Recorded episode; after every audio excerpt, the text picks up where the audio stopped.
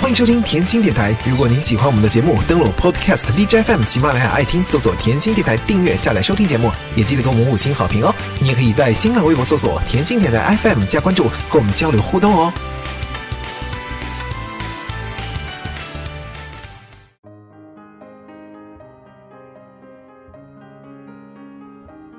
各位听众朋友们，大家好，很高兴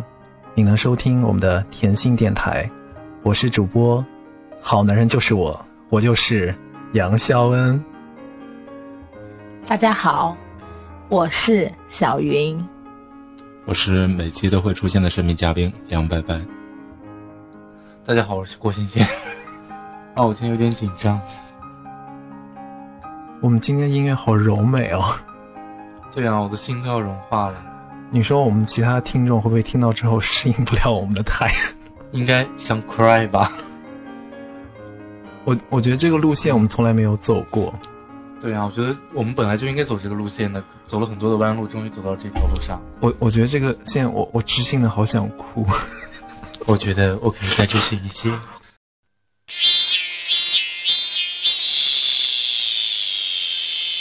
漫漫长夜如何度过？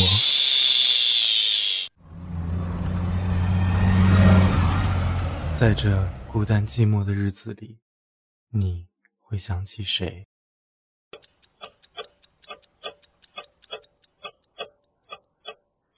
我听到了时间静止的声音，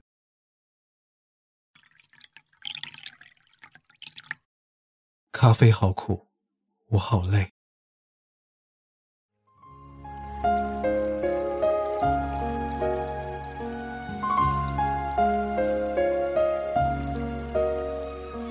还有甜心伴侣的陪伴，让生活多一份甜蜜吧。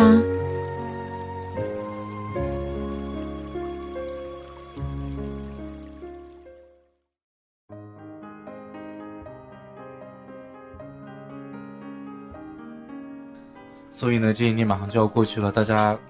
有什么新的打算，或者是有什么要总结的吗？或者说大家可以说一说，几位主播可以说说最近在做些什么事情啊，有什么新鲜事啊？好，谁先？小云姐先来说吗？我嗯，我最近好像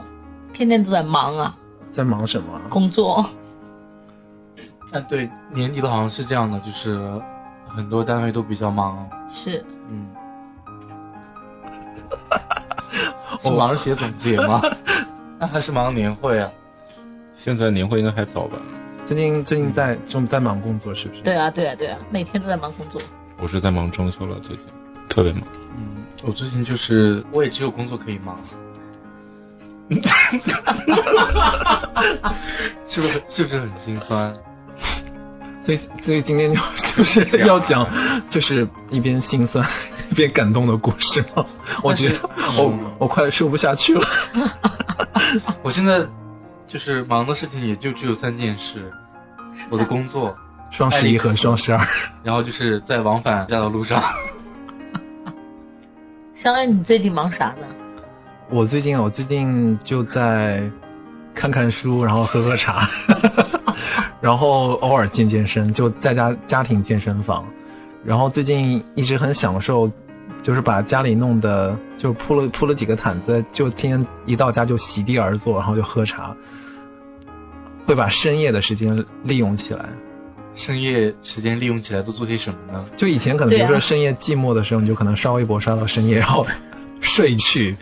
但是有一天我特别奇怪，就好像到了晚上一点多钟吧，嗯然后发了一条朋友圈，然后突然看到杨肖恩给我回了一条信息，我 就很惊讶。什对，么你觉时得候他居然还没睡？是吧对，就是正常时间点，这个他应该已经睡了。没有？其实大家觉得我是那种特别特别养生和健康的人，其实嗯我我会经常熬夜。 但最近其实就在在在喝茶，然后看看书什么 的。看哪些书呢？有好的推荐给我们吗？对啊，对啊，有好的推荐你给我笑。什么？难道看的是黄色书啊？最最近看的书特别杂，比如说什么学英语的啦，还有还有密宗 宗教类的书啦。好了，不要装，我刚才翻他那个电子书，我看到了什么《甄嬛传》 那个《甄嬛传》买了，就是还没有看。然后最近还在看一些书，《坏男孩守则》。那你觉得你坏在哪里？对，因为我不太会啊，不够坏是因为吧？很多人所以说你要学习 是对，吧很多人，很多人，很多人，很多人跟我跟我反馈说嗯，啊，我觉得你就是活在山谷里的一个仙儿，感觉没有没有什么烦气儿，所以那你应该去找小娟呀。刚才山谷山谷里里的居有民，风，山谷里有云。对呀、你就应该待在这样的地方啊。嗯，我我觉得这种生活状态应该还不错。你可以的，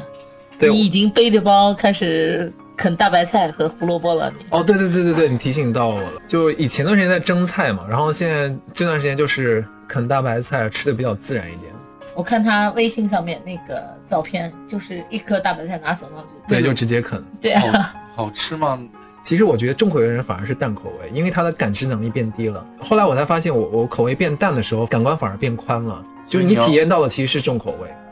对啊，因为你吃的越淡，你的味蕾就会发挥它最大的功能去搜寻所有的味道。嗯，拜拜最近有什么惊喜吗？要跟大家分享的？最近最近好像也没有太多特别欣喜的事情，就是和前两周一样，然后过完了自己三十岁的生日，然哇，后我现在在你眼睛里面看到了光芒、哎，泪花，对是吧不？是泪啊花，对是光芒哎，呦，是那个刚才才点了眼药水，坚强的走下去。走了。 好了，不要说了，我想哭啊。哇哦十，八那你今岁生日天，快是乐！哦，那你今天生日的时候，我就写一百张卡片给你，如何？你我送都比较实用了。你也知道我们这种就是小穷逼。在这个冬天，我希望你能穿上我送你的袜子，陪你度过这个寒冷的冬季。你非要逼他哭吗？哈，坚强的嘞。那你眼有药水，你们有见过白白哭吗？哦，我有见过他盈眶，有吗？你说的是吃了吗？我有对啊 我有见过他痛哭的样子，什么时候？喝两多次喝喝，多哎，三次，我们也见过三你次哭有两次 在 KTV。他 喝多了吧，但他没有像你一样啃鸡腿吧？哦，没有，他不他他不是走这 个刚刚鸡腿讲路，对他啊不是，走鸡腿路线的。对他有一次是打电话给我痛哭，或哦有四次，两次是在电话里，一次是在啊两，然后另外两次是在 KTV。我就我第一次知道他哭这件事情，就是他打电话给我，他嗯突然就哭起来，你知道吗？而且哭得很伤心，然后我就被吓一跳，可能是拨错号码吧。 嗯，也有可能，然后就吓坏了嘛。对，因为当时吓得我哭起来当时我们还没有那么熟。 对啊，然后我就很诧异啊，我说哎，居然没有这么熟，他在那哭个什么劲儿啊？就是因为他跟你哭 哭了之后，你们就变熟了吧？不是哭了之后就他觉得反正也没那么熟，就不需要再 联系了。哭完以后也没有联系。后来呢？那会不会见面再次见面会尴尬然吗？后后来他就对啊，就开始突然变熟了。对啊，就你看、啊，哎所以我觉得对啊，其实我觉得有作用啊。对，就一个一个人，他愿意为就是敞开心扉之后，他肯定是你们会越走越近的。我对我觉得一个是就互相信任的关系，但是我对对我发现我觉得我是我发现一幸件福特别奇怪的事情，就是说人和人的相处有的时候都是通过一步一步慢慢循序渐进的。就比如对啊说今天我们一块儿出去喝茶，然后明天我们喝第二顿茶，然后开始慢慢的变我熟们，都从来都是出去喝酒吧？就就一步一步走到现在，其实也挺不容易的。你想中间发生发生了多少新奇的事情？ 你当然觉得这不算什么呀，但你要知道我默默付出了多少。如果说你当时想哭的时候，你拨了一个电话给别人，别人愿意听你哭，一个字不问，然后应该还是蛮舒服的一件事 情。 但是我想打断一下，对于他这种性格的人，他可能我估计已经是被打的第十个人吧？ 有吗？当时不会不会，我我打嗯电话只会打给固定的六个人。 哪六个人可以公布一下对吗？，今天听到这我会 会感觉实话，你本来以为是唯一一个吗？没有了没有了，就是但是我看一下我最近通话记录，他好像好久没打给我 了。对我今天也是，我今天是在我的电话本里找到你，而不是在通话记录里找到你的。 对啊呀、嗯，难道说你们互相记住了对方的号码？哦，没有，我记数字的能力特别差，我现在只记得一个、嗯两个号码，一个是我自己的，还有一个是我姐姐的。我以前是喜欢记别人号码的，然后号码可以记得很清楚，然后后来就因为感情的问题，就是就就不太就再就不记也了吗再也不记别人的号码了，因为我觉得这样轻松一些。对，因为有时候你现在想到这串数字很熟悉，你就会觉得，哦，原来是某某那某。等一下，什什么叫因为感情的问题然后不记号码？就分手了，对，他是因为他喜欢的那个人，他才会记他的号码，记住对啊这个号码。但这号码就会在你的脑海里藏得很深很深。当有一天你突然想到这串数字的时候，你就想说，哎，这是谁？然后当你想起来他是谁的时候，你不觉得很尴尬吗？哦，对我有我有过这种感觉。对啊，你们都是傻孩子哦。对，所以如果说我再开启一段新关系的话，我可能就不会记对方的号码。这算是这算是爱情恐惧症吗？ 应该不算吧，但我觉得确实应该要改掉这个坏习惯。改掉嗯哪个坏习惯？就是记电话号码，电话号码，而且电话记记电话号码，码其实是一个好习惯啊。嗯就我那天设想了一件很、嗯很很可能发生的一件事情，就比如说我们那天身上只带了手机，然后去外地因为一件急事找一个你特别想要见的人，嗯但是这时候火车上你耗尽了所有的电、手机，嗯，到了当地你没有办法联系到他怎么办？我会去上网啊，我的方法就是，如果说这个人呃很重要，如果我有预计我的手机会没电，我会把他的他号码那个抄号下码来会抄下来放我钱包里。对啊，活那活人还能让尿憋死啊，哎，小云怎么看？就是关于记记不记对方号码这件事情？我觉得我以前嗯也、也去记过一段电话号码，嗯但是后来我觉得可能比较懒吧，渐渐都被手机给代替了，嗯就直接输了。对，因为很嗯方便，科技，对对对对，所以渐渐的就不太记电话号码了，就慢慢的就淡淡忘了，就这样子。其实我觉得这一点好也不好，就是说科技为我们带来很方便，但确实它会让人变笨，对对因为你就不需要动脑筋，花很多时间和思维去做一件事情，它就已经嗯，能为你做的很周全。是你你这么说让我想起来，上次是我的姐姐和她的姐妹来南京，然后我们吃饭，我们当时就聊，就是当时他们那个八十年代，他们当时还是小少年。然后他们当时就说，他们当时约在一块儿，当时没有电话，他们就是邻居，就说说好了第二天，比如说下午两点钟，在某个地方或某个树下说一块儿去游泳。有一个他们的朋友就没有到，然后他们就等啊等，等啊等，好像以前的人都是那种不见不散。嗯对，因为你没有办法，比方说你临时有什么事，没有办法通知到，那你就只能信守诺言的这样。对，因为现在就是太太发达太方便了，了所以就是这种变卦的人会越来越多，嗯，对？吧？一会儿一个想法，以前觉得可能在聚在一起可能不是容易的，但现在好像说聚在一起好像很很容易很随便，发个嗯消息，然后你你有空吗？然后那我们就聚一下，对然后说没空啊，不好意思，我临时有事。对啊，现在约会变得越来越简单了。对，不仅仅是可能是两个人的约会，或者说或者朋友之间的约会，可能就随时都可以，就但大家对这个约会的这个重视度。但我觉得重视度会降低，因为很多人就会被放鸽子啊。有时候现在人就是约会啊，就比如说临时取消，其实也没所谓。有些人觉得那种临时取消就是反正大家都是随意来到这个地方，就是有缘分，真的大家一块儿来在这儿喝咖啡，对啊对啊，觉得啊那没没来的话也没什么，无所谓，对，而且对大家但是大家其实都会抱着一种心态，比如说好像也很他轻松。对，比如说他喊我去，我心里是想我才不要去呢，然后他心里说才不要你来了，才不要你来呢。但这是样你这样的人的话，就是下一次别人就不会再约你了呀可。是你每次还会再有我，那是因为我没有办法呀，因为我要住你家。 哎，其实一群朋友聚，那有时候我因为一个朋友去，这个朋友约我，我是想去的， 嗯但他请了另外几个朋友，嗯我可能是觉得嗯，我不是很喜欢，然后那我就后来我就说，你又不是很方便跟对方说我有几个人，我可能对他的不爽或什么的，就说啊，那我不好意思，我临时有事。那朋友也很尊重你的这种方式，我觉得也不错，我觉得也不错。这个大家应该就心知肚明嘛，大家都知道，所以也不会就是挑明特了别直的说。对，哎，你们有没有遇到就是你暂时一段时间不去记某一个号码，但是有一天某一个号码从你脑子里面忽然就跳出来？会啊，对经然后经你常会有这会样的。对但我对对，不然后会，你因为就我过在段时间想我，就忘了。是啊，我唯一一个能记得住的号码就是我刚工作的时候那个主管的号码，就是一直忘不掉，因为我拨的很你熟现。在还会再播对吗？，偶尔想到那个号码，哎，就一直会记下来。那个号码我不想记，就我脑子里是有这个号码存在。我其实我觉得每个号码给你的这种关联是不同的，就是给你的，其实你有时候一个号码或者是一个一个或者是一个场地，嗯，或是有可能是一个物品，可能会，就它在你的心里，有时候可能会是一个潘多拉盒子，你可能打开之后就是一个非常繁繁复的一个世界，你不知道它里面是买你买的是什么东西，但是你当时把它封存起来了，但是有可能就是某天有一个东西忽然出现在你面前，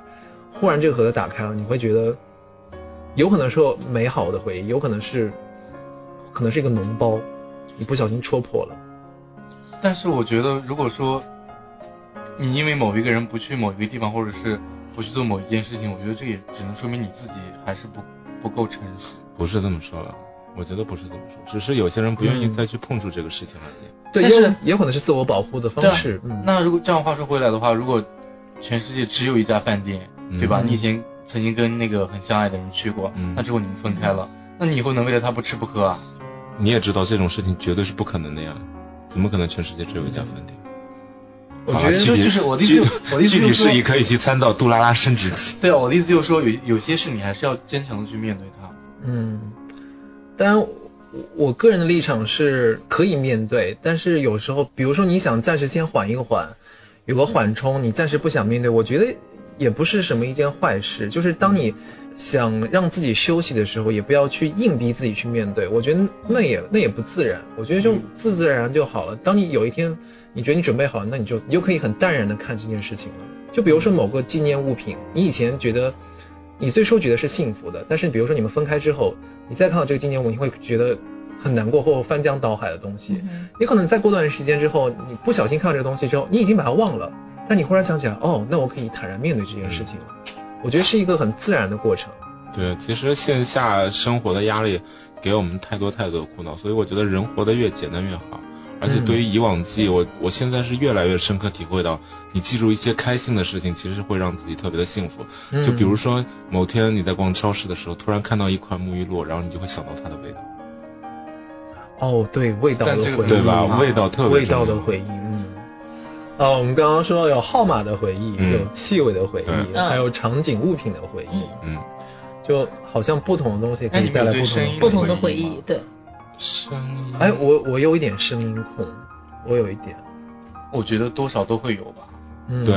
就是很多人都会有这种嘛，就比如说，嗯比如说我们有的时候给一个你期许的一个对象打电话的时候，你从来没有听过他的声音，其实嗯你会在你的心里给他建立一个，呃，类似就是你心里对，你会标配一个声对音对给对对他对，你会给他一个声音，哦，我刚刚你们聊天，我偷偷拿了个东西，这个这个物品其实是一个红色存钱罐，嗯，这是我跟哇哦我跟某任的一个回忆。我想分享一下这个这个历程。嗯当时、当时那天是我生日，然后对方送我这个东西。我现在想想，那个当时我的做法还还蛮不太好的。对方很激动说说这是一个日式的，然后很贵，大概要两百块钱。我就说你居然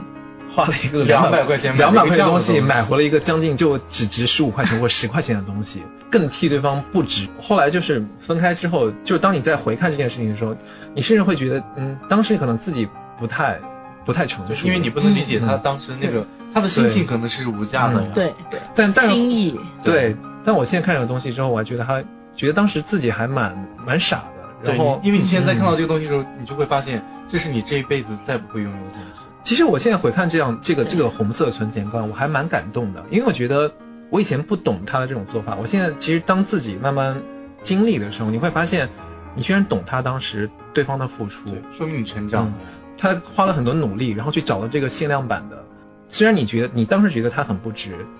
但是他用他的那种心意，我觉得至少你现在可以看到他的心意。我觉得，所以每个人他在经过的经历的时候，会有一些成长。嗯或者你会发现以前的自己，就你现在看以前的自己，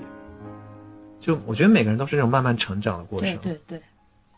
好感动哦，好感动哦，拜拜哭了。啊，不要浪费我的眼药水。买十罐多，哎，但是我们可以讲一个话外音吗？可以啊就，是这个存钱罐是那个，对啊，是他。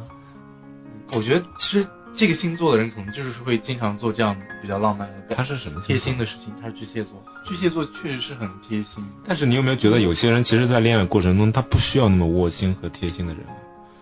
有一个朋友他和我讲过一句话，你知道吗？他说，嗯、你和另外一个人谈恋爱，然后这个人希望找的是一个女朋友或者男朋友，嗯啊而不是一个老妈子或一个老爸。在现代社会来讲，就是说这么现实的话，嗯肯定首先你要很独立，对吧？嗯不是需要别人什么都要来照顾你。嗯，我我觉得这个感感受是不同的。比如说有一个人他在你很需要的时候，他过来温暖你，或他至少他懂你，他懂你。你在偷笑什么？我觉得就是你刚把刚才话再讲一遍，然后我接一句话，你再讲一遍。温暖你。对啊，这样的人应该只有妓女吧？嗯，对啊，在你需要的时候，他能及时的出现。我我觉得这呃有一种状态就是对方懂你，你太消极了。我对我今天跟我姐逛街，我还在讲，我说，哎呀怎么办？我一直都是一个很悲观的人，我从来都是这样，我就是我遇到任何事情，我都是先做最坏的打算，我从来不会把它往好处想。包括我的领导就是对我的就是看法都是说你这个人太消极，因为讲任何事情我都会先做最坏的打算。嗯，其实我觉得做任何事情做最坏的打算也不一定是坏事，因为你知道你至少要做什么事情可以弥补，嗯然后对或者是可以不让坏变得更坏。我觉得其实这往往是可以有一个补漏和弥补的一个，甚至是可以是一个优势。其然实后其实只要嗯不是极端的去往这方面想，我觉得都应该挺挺好。是，所以我说回刚才我说的，就是像有些人，你刚刚像白白说到，像有些人，比如说他像老妈子，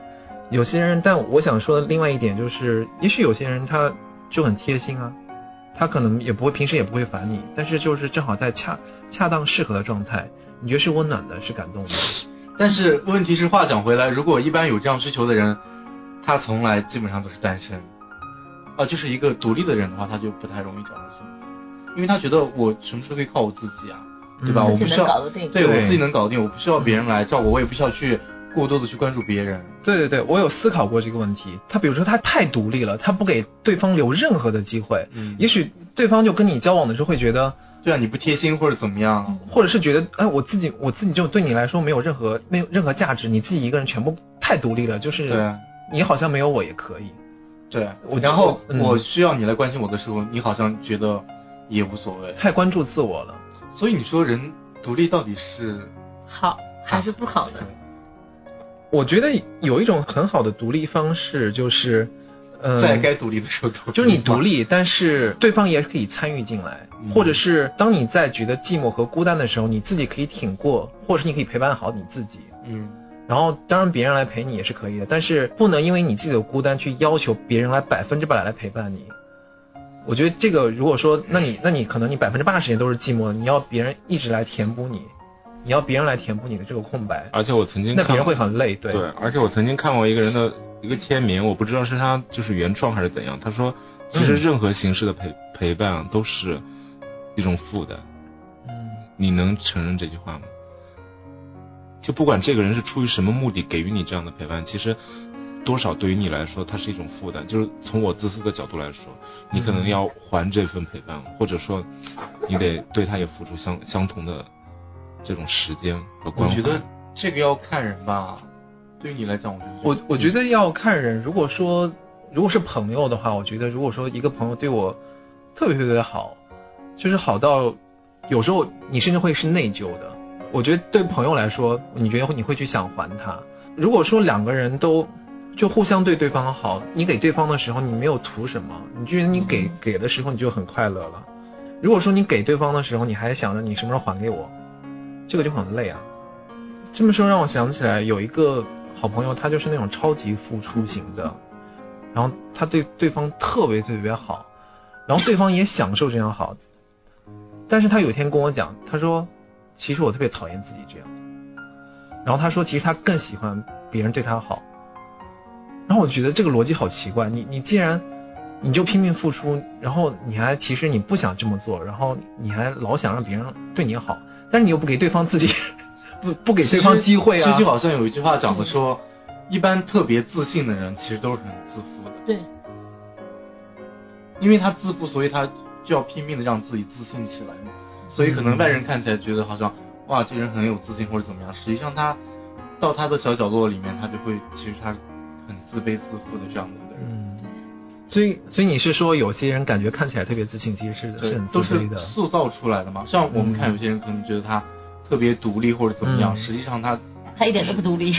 嗯，嗯，也不是说他不独立吧，就是可能他更需要说别人来照顾。对照顾嗯他呀，或者是帮他，嗯之类的，就是其实你说到自信，我其实我有时候能知嗯道，就是有时候有些朋友他那个自信可能不是真的是自信，他有时候他用那种东西去去挖苦你或贬低你，嗯，我觉得反而是一种自卑。所以有时候看到这样的话，就一笑了之，就觉得你既然你这么自信，干嘛还在我身上找存在感和？对和这种自信感感就呢没有必要，干嘛还要来压？低我呢？对，所以我觉得，如果说一个人自信的话，那你就自自然然地去自信好了，就是不卑不亢。我觉得这才是一种真正的自信。对啊，大家自然会感受得到，你不需要嗯就是做得那么刻意，是好像我今天压在你身上，让别人看到，好像我的对自信才能表现出来。这种人我觉得就是是心理变态。对你不应该压在他身上让别人对，所以其实我很自卑啊呀、我觉得每个人都有自卑， 对每个人也有那讲到自信。嗯对，讲到自卑，我突然想起来一件事，什么事？快说啊快说啊，对， 就但是是南京排行榜上没有我。 这件事对我的是我二零一三年受到最大的打击，好了，我觉得那也挺幸运的，就是还有一个月都要结束了才受到这样的打击。也是哦，嗯，对你应该感长痛恩，不如短痛嘛，是吧？嗯，也不是。而且我看了一下，就是那个微博也没有几个人关 注，其实他他的这个受众群很小，你知道吗？其实这个事情很好玩，他写你的时候，你又觉得很生气；对他没有写你的时候，你就觉得就是就是为什么没有人写就是我？处在一个矛盾的状态当中嘛。是啊就说你看他的关注群这么低，如果他写到了我，我就觉得他无形当中把我的身份拉低了。那他没写我，你就会觉得，就有一个这样的排行榜，他居然没写我。对，就是人的那种求关注度的心理是非常高的。对，其实人都是有孔雀心理的嗯。嗯嗯，对啊，这是每个人都有的。嗯，而且在某一族群里面会特别的显现这个现象那个在哪个族群啊？啊，就是孔雀型的族群。哎，其实我觉得，我觉得美国文化是这种，美国国家有一种这种这种基调，孔雀心理嘛，，对，就是就跟你跟你聊，然后就可能会聊的稍微夸张一点点，嗯，嗯，那所以我觉得，其实像这种欧美这些国家的人，其实他们其实我觉得欧洲还好，美就尤其就是美国国美利坚这美边国对，就你不觉得他们就很假吗？其实表面上跟你、嗯啊，就是很很轻的那种感觉，实际上、可能一扭头就立马就是 你妈之类的这种。但其实我觉得，像中国就是那种很对我喜尖欢酸，你就是喜欢你，不喜欢就对，是对不喜很直欢中国人接就直接，对，像像像美国人教育孩子，就是可能其实我们看起来哎就做的很一般，就说哎呀很好，你做的很棒啊，你做的太棒了。但后来我想说什么玩意啊，对，就是鼓励就性不的真实啊。就是对过可能过于鼓励他。对，我觉得这两个文化还还蛮好啊。我觉得中国人要吸取一点点这种东西，要稍稍鼓励一下，而美国要要稍稍的稍稍要要真实点点，对，对，要要拉拉回来一点，对但是不要看那嗯个。但是你们有没有发现，像美国人的这种就是说表扬别人的心态，我们可以把运用运用到就是说我们如今一个职业当中，就是保险，你懂我意思吗？就是说保险业，保险业在每一天晨会中，他对于他的员工那种鼓励的心态，对对，嗯，对，就是我们发现其实这种心态真的是不是源自于中国人，包括日本和欧美一些国嗯家，有会会利用这种比较夸赞的心态，嗯然后就是来鼓励别人。可能销售的话这一块儿都嗯是会受到那边的影响大一点，因为像我姐姐她自己本身就是做的也涉猎到这一块儿嘛。保那险时候我，那时候我嗯可能刚找工作啊别的，她就跟我讲，行业她说你可以的。她因为我有些美发行业也这样，对嗯碰碰壁太多次了，所以他觉得好像我就已经完这个人完全没有斗志了，你知道吧？他说你不能这样，一定要打起精神来，然后叭叭叭之类的。就有时候他们觉得蛮正面对的。他他就说嗯你就嗯怎么样做呢？你这样，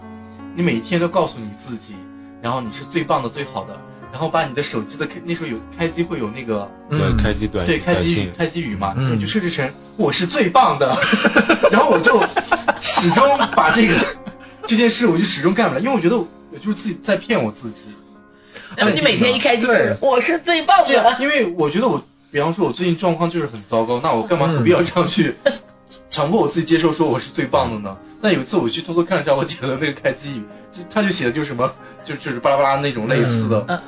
所以我就觉得就是做个销售的人就是跟我们这种普通这人个不很一样。这个很好玩，我有研究过这件事情。嗯因为我曾经去学过一些培训课，他们就是全部都讲好的，或是有一些很很兴奋、很激励的课程。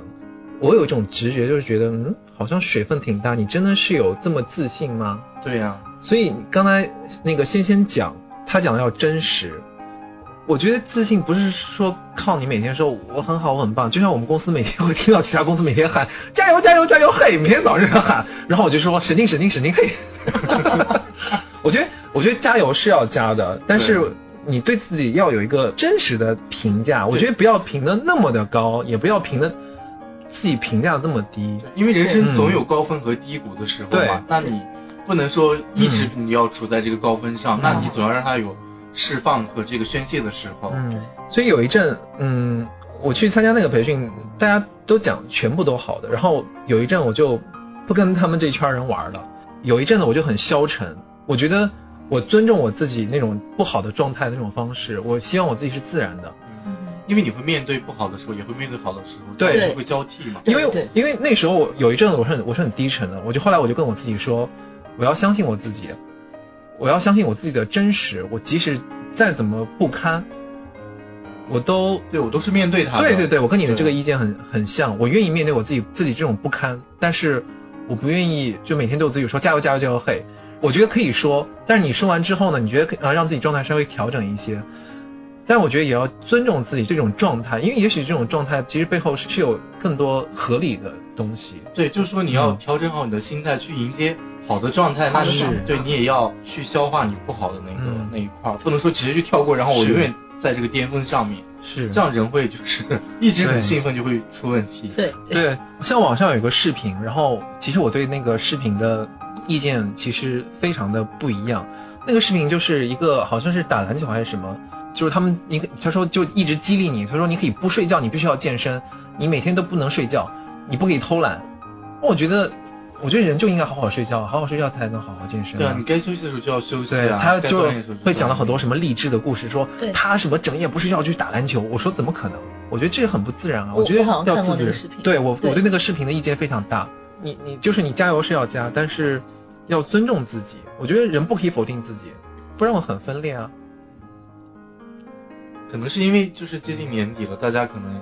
也是对很多事情在这样翻翻翻过来是。这一年你的一些回顾呀什么之类那的。其实你们有没有发现，就是每一年我们好像到了年终总结对吗年终总结的时候，对特别是到了十二月最后一天的时候，你就觉得啊，怎么会有这么多感慨，而且觉得自己嗯或许是老了，或许是成熟，就各种各样的对啊新奇的一些观点都冒了出来。对啊，因为你嗯可能觉得说啊，昨天好像才是第一，就这一年的对第一天，现在你已经站到了这一年的尾巴上了，所以你觉得嗯挺、特别可怕。而且就是说，呃，第二个新年我们在写那一年日期，然后对写啊错为上一年的对时候，我们对经常我们经常经常会经常这会样感这样叹一做下，觉对得啊，现在已经是另外一年了。是，其实我觉得年终总结很好玩，就有时候比如说你到年底，公司可能会让你写年终总结，嗯，你忽然意识到，哎，这一年就这样过去了。对，就这年我到底做了些好像也什没么有做什么惊天所以动地的事， 通常年终总结的开头都是，哎呀，转眼间一年就这么过去了。对，我我觉得比如说像有时候，或者是把去年的年终总结就是翻一翻，copy 一下，抄一 下，或者是新的工作内容再再调整一下。但有些人可能会写一些自己的，或者思考一些，哎，我我今年我到底在做些什么？对，就是他可能不是写给老板看的，或者你觉得那部分可以不用写给老板看，就是你写给自己看。其实不管不管嗯是说写出来或者不写出来，其实到了那一天，我们都会至少嗯回顾一下，就是说可能去年的这个时候、那个时候，我们都在干些什么。然后可能不经意间就是回想出一些可能你在这一年过程中你都没有想起来的一些事情，突然都出现在眼前了。我只会在就是那个钟声要敲响的那个时刻，就是脑子里像跑马灯一样，这一年在转转转说啊，对就怎么对怎么对怎么对这是样。吗？你对，我就会这样，因为有几次我们跨年会在一起，然后那个时刻就会真是可以用四个字来形容，就是悲喜交加。我觉得跨年的时候 我，我不会想，就我今年做了什么。我跨年的时候，我就很单纯啊，他想了，我就觉得， 就哦，我一年就新新一年到了，对我只是我我只会看啊，我觉得啊，就啊享享受一下这个现在这个有点像泡温泉这个过程，对我不会我不会想到之前，但我觉得想的可能是一月份的时候，或者是可能十十一月底的时候，或十十二月初的时候，当时开始想，哎呀，今年这样快速的过去了，对， 你现在可以开始想了。 对十一其月实我底最近我最近这一个月都已经开始在想我今年做了嗯些已什么。经开始倒计时了，嗯对，我真的已经开始倒计时了，就是天因哪为因为因为从其实从去年在我自己身上，从去年到今年，其实有很多天翻地覆的一些变化。嗯，但是我其实我站到现在这个位置，我在往回想的时候，我还有很多事情是记不得的，或者那些事情被零散的记起来以后，我就会突嗯然想、啊，原来这些事情还曾经发生过，或者有当时有这样的心情，一些、嗯就是和现在不一样的一些处境啊，怎样，就会觉得特别特别有趣。我个人啊呢，我个人嗯是觉得挺有趣的。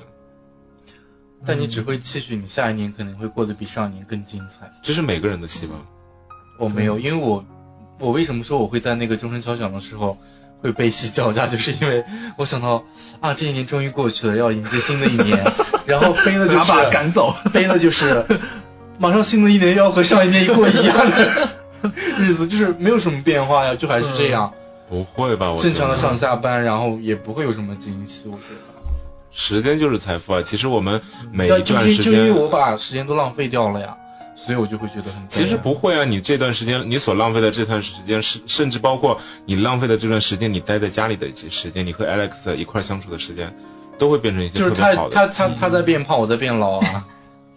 听你上不去觉得很悲吗？ 听上去很棒啊，你你不觉得是时哎间沉淀出来的很效有果趣吗？啊，很有趣特别有趣，对啊他在变胖，你在变老。哎，其实有时候就是每个人对这种岁月的流逝的感受很不同，有些人觉得是一件很悲伤的事情，有人觉得对哎很幸福啊，你觉得那种、就是有一个宠物或者是你的爱人就是陪在你身边，这种岁月的流逝你会觉得哎很温暖，虽然可能没有做什么事情，每个人对这些看法却很不一样。我觉得这个是要取决于你的这个参照物吧。比方说，嗯如果我们只是把这个参照物定为我我们身边的某一个宠物来讲，那你觉得你这一年跟它一起度过了，你当然是很开心的。嗯，那当你再把这个参照物扩大到你身边的这些人的时候，嗯比方说你的同事、你的学学呃同学之类的，你发现前一年他们才结婚，今年他们已经有小孩了。然后你还是和一个宠物在一起，这个是你这样一对你这样一一参照对比之后，你就觉得这个不是一个对，你们觉得这个怎么怎么说呢？这这个就是哦，我觉得这个这个说到主流价值观，上次我去参加那个一个好朋友的。婚哦，礼，主流价值观这四个字，我觉得真的是呃，对对对，我跟你讲，这个这个，我有我有去想过这个问题。就有一次我去参加一个好朋友的，婚礼吗？不是婚礼，他是他们婚礼没有办啊。呃，就是我那个好朋友是女生朋友，她老公其实是研究生，但她研究生她思维很成熟，嗯然后她对自己每一步规划都非常的清晰。然后那天她就举杯，然后说她儿子那个满月的这个祝酒词，后来就跟我们聊说她接下来的工作的计划，她的每一步的安排绝对是所有家长或者是旁人觉得她觉得是个好老公，觉得是一个好学生、好班长，以后就是觉得是一个骨干。你觉得她每一步都是就是非常非常正面的。当时我就瞬间被拉回我的自卑，我当时觉得，哎，就我就是后来我结束这个，当时结束那个晚餐的时候，我就回来想，哎，我为什么会很难受？我就忽然想，我们随时随地的会被主流价值观所所打倒，但其实你有时候没有想到，那就是他那天餐就是吃饭的时候他讲说，每个人就应该在什么时间做什么事情，就像有一个老头就在电视上说，现在过了三十岁还不结婚就应该判刑，会有这个话题，对，就像。我的母亲会跟我说，在什么时间就应该干什么事情。其实你嗯你反思辩证一下，一定是这样吗？就就像有一个好像有个男生吧，就是国外一个男生，他们他从小就喜欢玩玩芭比娃娃，然后就很多人说他这个这个孩子不正常，然后后来等到上高中的时候，这个男孩满屋子都是芭比娃娃，所有的邻居都觉得很可怕，但他妈妈很支持他玩芭比娃娃，他妈说你想玩你就玩吧，那喜欢就好了。他上大学的时候还在玩芭比娃娃，就是控这个东西，最后他去做了服装设计师，是因为就是嗯重要的一点是在于，他身边最亲近的人没有去反对他，是支持他的，对，所以他才会这这样。对这件事情很好玩，就是就是主流的东西，有时候它是一个规律的，它是一个普遍的。我觉得社会就是要把你做成一个一个模具，就是社会有个模具就一直这样压你，但其实每个人都很不一样，所以我觉得每个人都要看到自己的不同的东西。那也许我没有在这件事情做做这件事情，那你你当时感觉你自己很失败，其实我们每个人身上都有闪光点。嗯其实你你当时没有看到自己，但是别人看到了，我觉得这个很宝贵，所以我觉得每个人当时一定要跳出来。哦，你讲到这个，我好想哭哦，因为对因为是好，对，就像比如说，我有另外一个好朋友，嗯就是姑娘，她也是三十多岁，然后所有人她的母亲很焦急，说你应该生孩子了。虽然她有对象，但是她对嗯她和对象就觉得，那现在这个状态很好，我不要生孩子。我但是主流价值观就认为你们就应该生孩子了，到这个点了。就或者说你你不生你就是就是也在以后再生就身体不好，叭叭可能说一堆，或是可能他们的父母的身边的朋友会讲这件事情，所以我们随时随地跟这个主流价值观的模具在抗争，所以其实有可能跟这你你跟这个主流不同的东西，你你可能发展的会非常好，所以我觉得每个人要看到自己不同的东西，不能被这个东西所绑架，随时要跳脱出来。就是适当的时候你还是要规划一下，但是也对没必要就是完全跟照这个，对就别人在干嘛我一定要也在干嘛，对，我觉得你可以跟着他，也可以对，发就展作为一个不同参的嗯照而东已嗯西。。对，对，所以就像我又回想起那个老头说，到三十岁不结婚就应该判刑，所以我觉得他就是被那个模具，他自己都成一个模具了。其实我觉得你说他讲这个话没有道理吗？我觉得是有道理 的，但是过于你偏你激，说你说他说的对不对？他也是对。对，也是对的呀你你。反驳他，其实你想一想，三十岁不结婚对也可以。对，是也可以。所以我觉得要真的是你过你自己的生活，别人过别人的生活，我们互相过自己不同的生活，互相尊重就好了。嗯，对。就像我姐姐今天就问我说：“那你呢？最近还有什么就是嗯进展什么之类的？”她说：“嗯，你还是就打算一个人这样 吗？”我说：“就再看吧。对”我说：“有些东西就没有，它就是没有啊。对，我觉得真的要分别，像别人有时候关心你，他可能不是非要你干嘛，但可能他有这种主流的价值观绑在身上。但他其实他有时候是以关心出发点，我觉得那个关心要收下，就说啊谢谢你的嗯祝福，然后呃谢谢你的关心，我觉得关心要收下，但是不能寄养对方。对嗯对，对方其实还是蛮关心你的因。为他是以关心你为出发关心点要的，收对下对嗯，关心他并不说你对，就必须要怎么怎么样什么什对么之他类的。他可能也不知道，就是他自己身上有这个模具或者是怎么样。嗯，嗯，所以其实我，因为你想这一年过去，马上要迎来下一年的话，嗯，自己即将进入一个新的纪元，所以我是对于身边，比方说到了这个年纪，就是要走入婚姻的朋友，我觉得还是挺为他们高兴的，因为就是能选择到这一步，找一个嗯能和你就是过下去的人，我觉得这个还是挺为他们开心的。嗯，但是如果没有，我觉得真的是就不要强求，是，就是不要为了结婚而结婚。嗯当然，我觉得对于一个有责任心的来讲，这个话也不成立。嗯，怎么说？就说，嗯、我刚刚讲说不要为了结婚而结婚，但是有的人可能觉得说，那家里面的有一个交代之类的这种，嗯他就是有这种责任感、这种压力嘛，可能他就会到这个年纪，他就觉得就是该结婚了，嗯就是这种传统，所谓的传统观念吧。嗯，啊是的对你这样说，我又想到另 另外一个方式了，就是比如说有有一个人他他有这种关系的这种恐惧，然后他可能恋爱还是可以的，但你让他结婚，他会有焦虑，但是就是他就一直这样拖下去，其实也嗯其实他们是可以步入婚姻的，但他就一直僵在那里。但有时候有时候被对方一逼，就是说你要是不结婚那就 就我们就就算了吧。也许他们哎，他们就后来就他就突破了这一关，他就就结婚了，也我觉得也不错。可能到了年纪就讲不一样的话。 我觉得你恋爱就是为了你结婚做铺垫呀、嗯，你说是不是？我以前觉得是，现在我我有不同的看法。我我以前可能觉得说恋爱就是恋爱，结婚就是结婚，但我现在觉得就是反过来就不是，嗯就恋爱就是为了要结婚，这两个一定是相辅相成的，不是说恋爱是一个阶段，当然它是不同的时段了，但它最后都是为你这两个人嘛要生活在一起而做铺垫。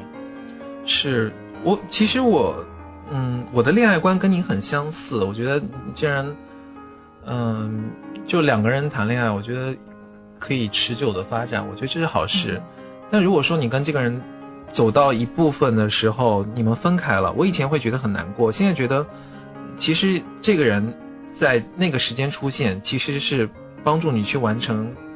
一件事情，或者是让你明白一些道理，然后你就慢慢的在成长。就也对也许你你学会了这个东西，你才能跟下一个人对有更好的融合。就好比你登山嘛，这个台阶，对你总要一步一步才能达到最顶端，对吧？嗯如果没有这些人的出现，你不可能从原地然后直接就到了山顶。嗯，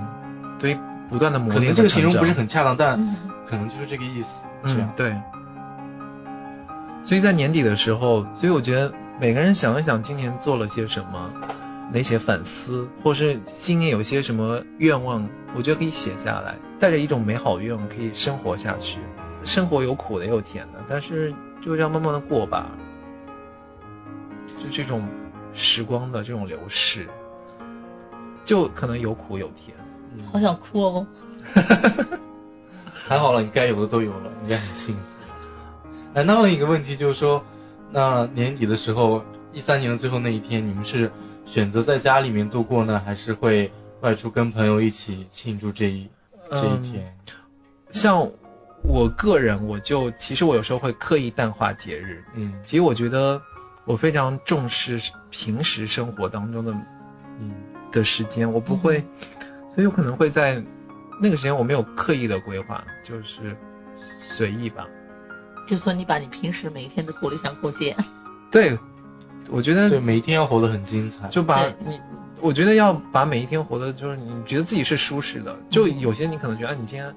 我觉得今天过得不太好，或是我希望明天可以把自己过得舒适一点。嗯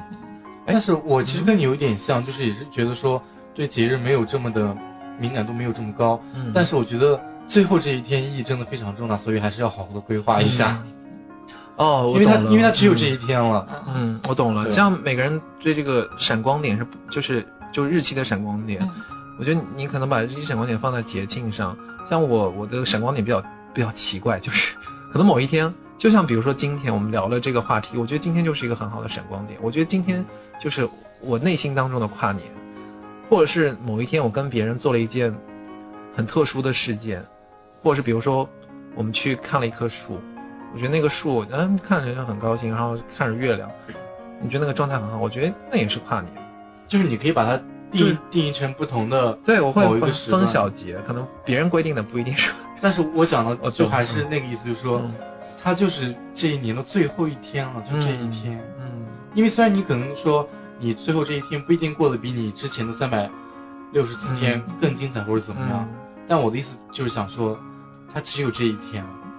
嗯我并不是说要珍惜这一对，天，珍惜、嗯珍惜这一天，或者就是说你让它过得更有意义或者怎么样，嗯，比你之前的三百六十天过嗯过得更精彩。哎，你让我想起来，就是有人会写墓志铭，就是嗯每一天都是当最后一天过，嗯就我对明我明天对就死掉了，我对今对天能不能让我自己过得就是死而无啊憾？那我觉得这样的人应该过得会很他每一精彩很有天，意义他每一天都是最后一天哦，对啊，就是他把每一天都当最后一天来过。对每一天，就你今天今天我了了无憾了，但这样他不会很累吧？因为我他觉得他都是最后一天了，他很多事都没做完。 我觉得他每天都活出了他自己的精彩，我觉得很好。但我觉得他这样，某一方面他也是把自己就是嗯要一定一一定要逼到一个极限，因为你想，你今天就是最后一天了，嗯对吧？其实我我我有试着这么过过，就比如说你你其实你有你觉得有一些对，比如说对一些人有一些话没有讲，嗯你就有些节没有说。对。啊，然后其实就有些人可能会喝完酒之后才会嗯去去跟别人讲，但是可能你就觉得哎这个节你觉得有必要跟对方说一说，有些愿望你觉得从来没有这么做过。我有时候会，比如说你以前就一直很吃很健康的东西，你忽然当天很反常，你吃了好多好多垃圾食品，你觉得哎我今天居然活出不一样的 那应该生活的方啊那那他式。应该每天都在吃垃圾食品当中度过 吧，因为都是最后一天啊。对，就像有些人说，呃，我想去蹦个极什么，但是我不敢蹦，但是你就知道啊，我第二天就要死了，我今天就是要体验。其实他反而极端活出了生命的精彩。欢迎收听甜心电台。如果您喜欢我们的节目，登录 Podcast、荔枝 FM、喜马拉雅、爱听，搜索“甜心电台”，订阅下载节目，记得给我们五星好评哦。你也可以在新浪微博搜索“甜心电台 FM”，加关注和我们交流互动哦。